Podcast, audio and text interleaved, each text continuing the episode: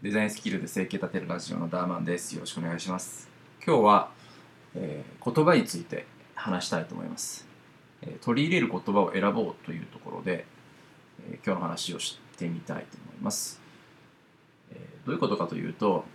人間ってね、ものすごくね、言葉に影響されるなっていうのを感じるんですね。まあ同じような言葉を何回も何回も聞き続けたら、簡単にその言葉を信じてしまう。で、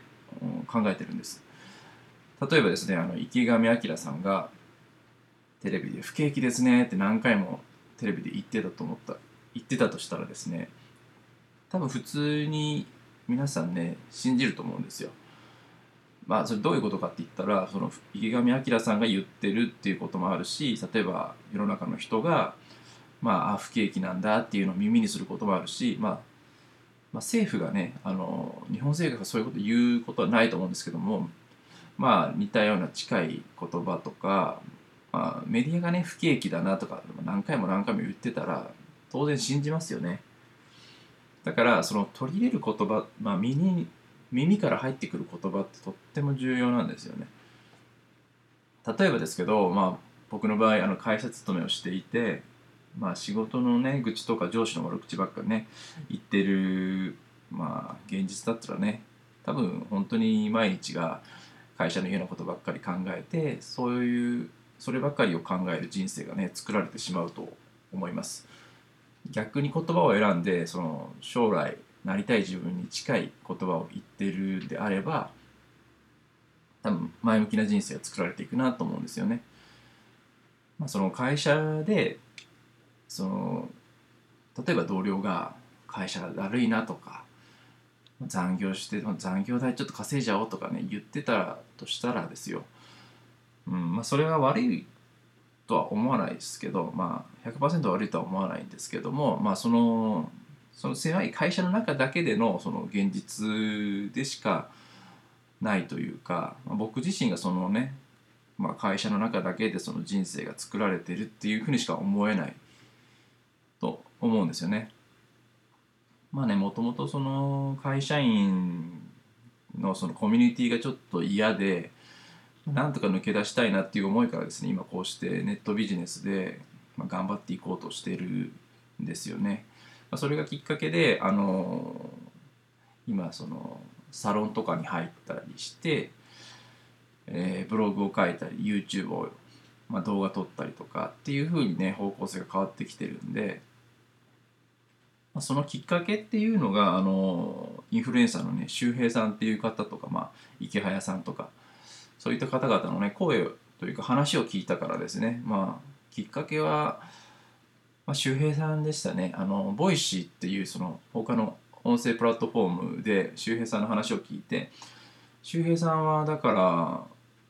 ら同じようにねネットビジネスであのお金をね稼がれてる方で、うん、どういう方向性というかどういうやり方で稼いでいったかっていうことをまあすごく丁寧にまあ話されてる方で、まあ、それを受けてですねあこういう稼ぎ方ができるんだっていうのはまあその時衝撃だったというか、うん、まあ周平さんと同じようになりたいなっていう気持ちにもなりましたね。結局だからその周平さんが話してる言葉とか内容で、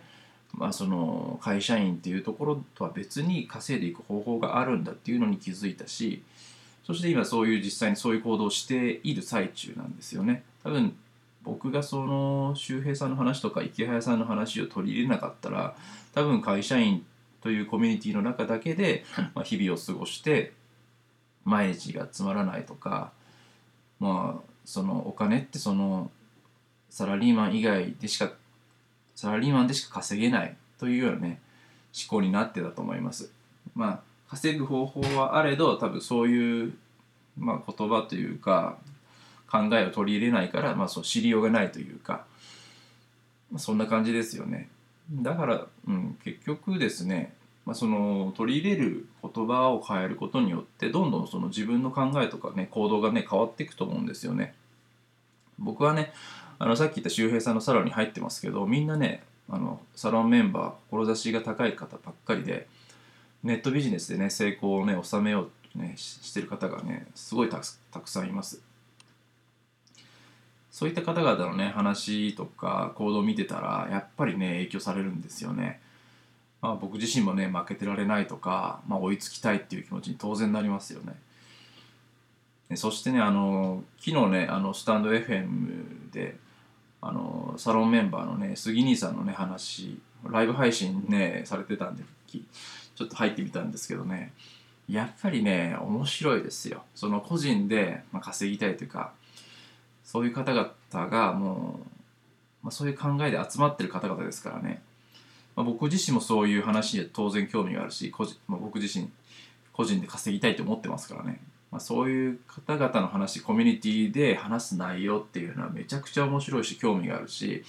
まあね、もうずっとそういうなんかためになる話とかっていうのを取り入れたいって思いますもんね。でその場所にねあのそのジロちゃんっていう方もいらっしゃってその方はねブログでねあの伸ばしてる方でね結構そのブログの伸ばし方っていうのをねあの聞けまして非常にあの参考になりましたねそのそういう有益なね結構僕の中ではね、まあ、有益とかかなり有料級のお話でしたけどね。それがね普通に聞けたりするっていうのがねやっぱり、うん、今のこの音声プラットフォームとかねありがたいなってかって思いましたもんね。なかなかこういうのがね僕の現実というかそのリアルな現実のね中、まあ、ほとんど仕事の会社の中での、